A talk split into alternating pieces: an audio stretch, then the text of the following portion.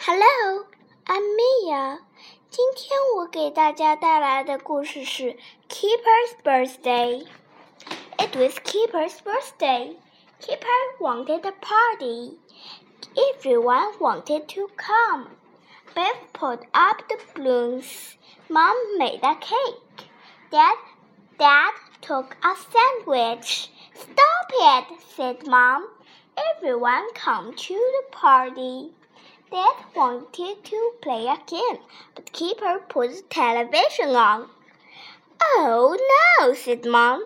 What a mess! The children played with the bubbles. What a good party, everyone said.